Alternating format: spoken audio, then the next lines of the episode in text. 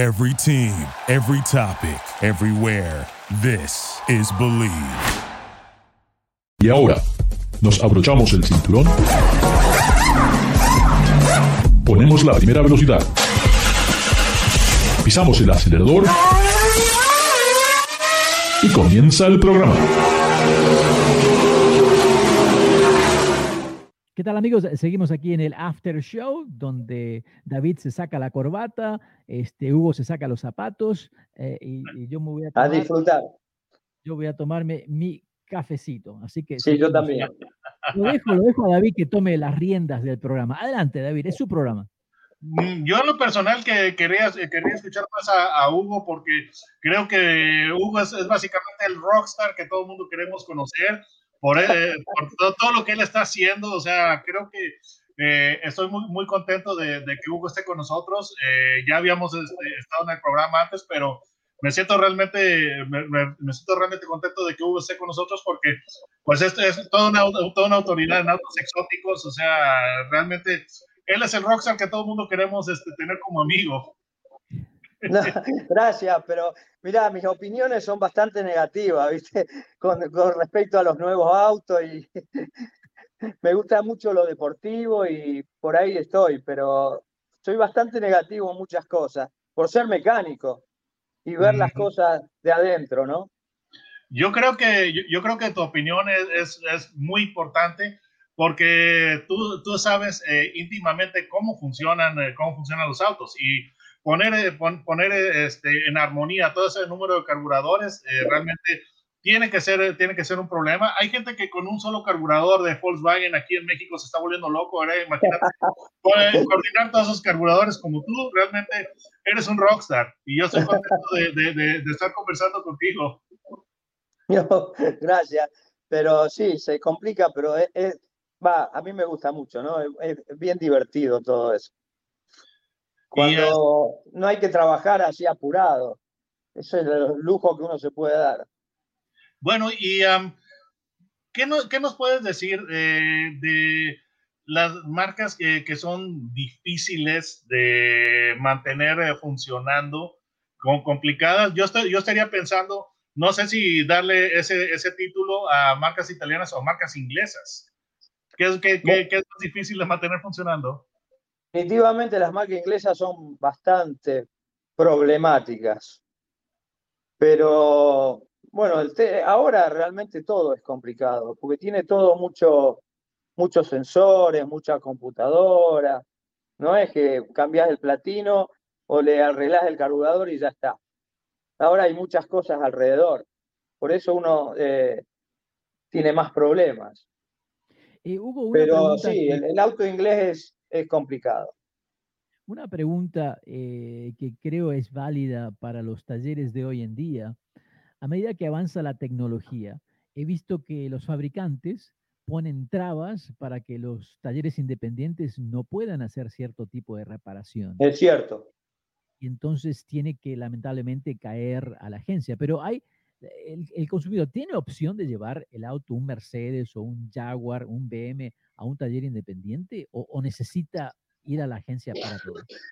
Hay veces que uno lo necesita, al dealer, porque no, no podemos hacer los trabajos, tenemos las computadoras adecuadas.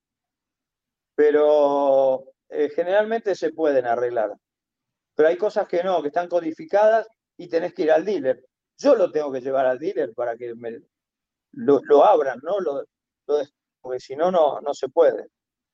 Es lo que lo- lo- eh, las fábricas, ¿no?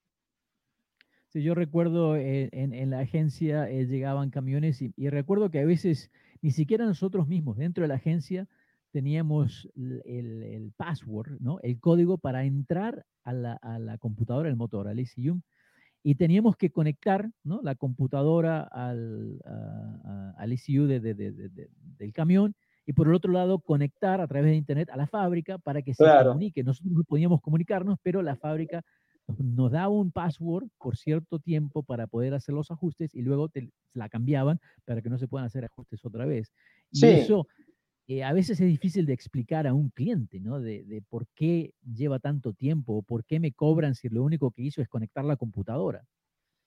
Sí, sí, el cliente muchas veces no lo entiende, porque dice, es fácil, no, no es fácil. Hay muchas cosas que aparte cuestan mucho dinero, cada computadora y cada update que le tenés que hacer a tu computadora cuesta mucho dinero en estos momentos, para estar acorde a los autos nuevos, ¿no? Y es muy común que, por ejemplo, tú eh, ves, eh, autos en los dealers y que llevan ahí meses, porque ni el dealer, entonces dices, Dios mío, este, ¿por qué, hace, por qué están eh, haciendo el, proceso tan, tan complicado? Porque de veras, no simplemente decir el, el, remedio mágico y llevarlo al dealer, porque de veras hay cosas que, que los dealers batallan. No, hay veces que el dealer te compra el auto de nuevo o te da otro porque no aparecen. En realidad son muchas, muchas computadoras que tienen los autos ahora. Bueno, recuerdo un amigo que con una Maserati eh, nueva, tendría dos meses, este, y se le quedó eh, convertible, y se, que, se le quedó el techo a mitad, no. Ni abierto ni cerrado. Ajá. Entonces la tuvieron que llevar a la agencia, la tuvieron ahí una semana y no pudieron encontrar de cómo, cuál era el problema, ¿no? Mecánicamente pudieron bajarlo, pero luego apretando el botón no subía ni bajaba. Este, después de tres semanas le, le preguntaron a amigo si le gustaba el color azul y él dijo que no. Eh, dije, bueno, pero le va a gustar el azul porque le vamos a dar las llaves de esta nueva Maserati azul que tenemos porque no podemos encontrar el, el problema con la suya. Eh, Definitivamente yo no compraría un convertible. ¿no? No, y pues italiano como que es aumentar las, las posibilidades de, tu contra, ¿no? Exactamente, sí, es todo un problema. Pero eh, yo creo que también pienso que tiene que ver un poco desde el punto de vista cuando se está desarrollando un vehículo, cuando se está diseñando, se piensa cómo se va a utilizar ese vehículo. Y autos italianos realmente estamos hablando de, si hablamos de Fiat, por ejemplo, eh, o, o, si hablamos de Alfa Romeo, son marcas tradicionalmente que están hechas para las urbes europeas, donde realmente uno no va a ir a visitar a su amigo a 160 kilómetros para almorzar y venirse o ir a tomar un café. Entonces, como las distancias son cortas, yo creo que la vida útil de la, o sea, de cómo se planea la utilización de ese vehículo es totalmente diferente a lo que es Estados Unidos. Y aquí realmente los autos se les exige mucho.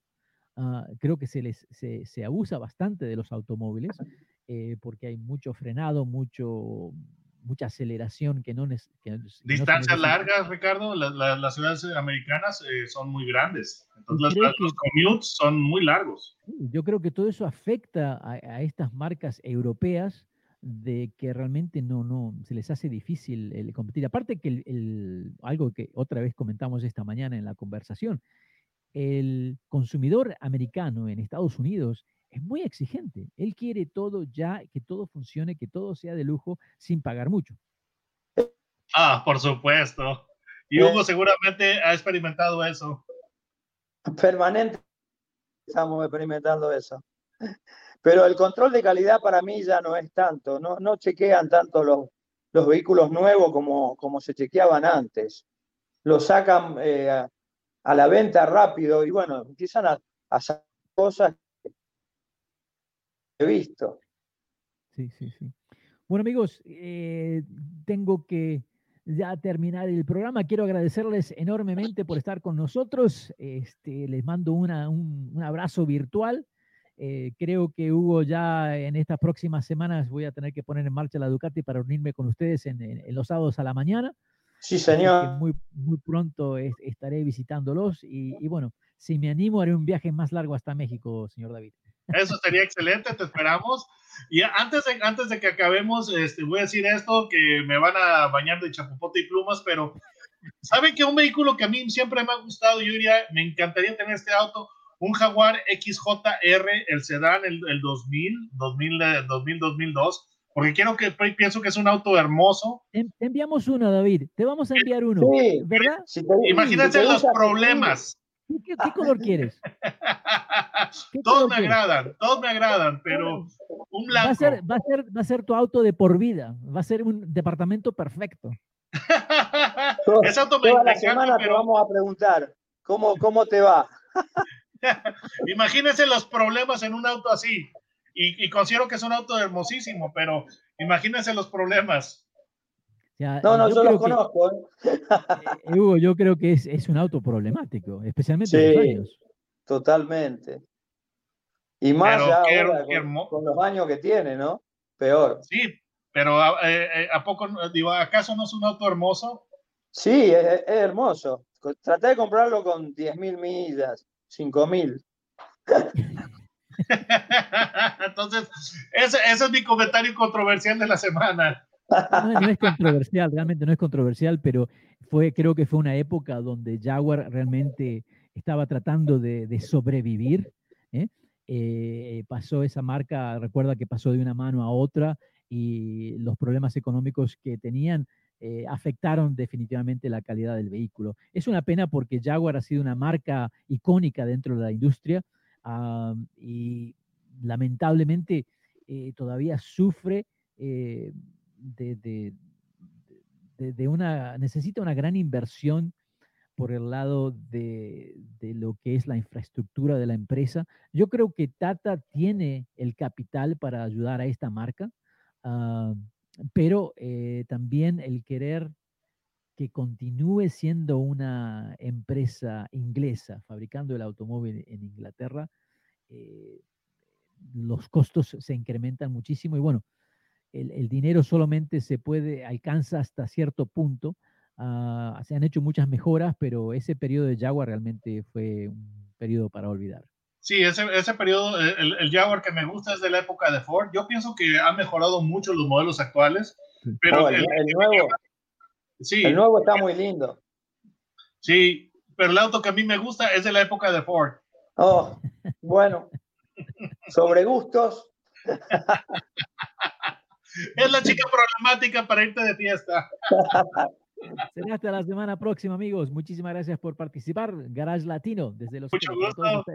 Nos vemos, hasta luego. Mucho gusto. Gracias por participar con nosotros. Garage Latino sale al aire por la cadena nacional Believe Network. Visita la página garagelatino.com, dale un like a Facebook de Garage Latino y envía tus comentarios.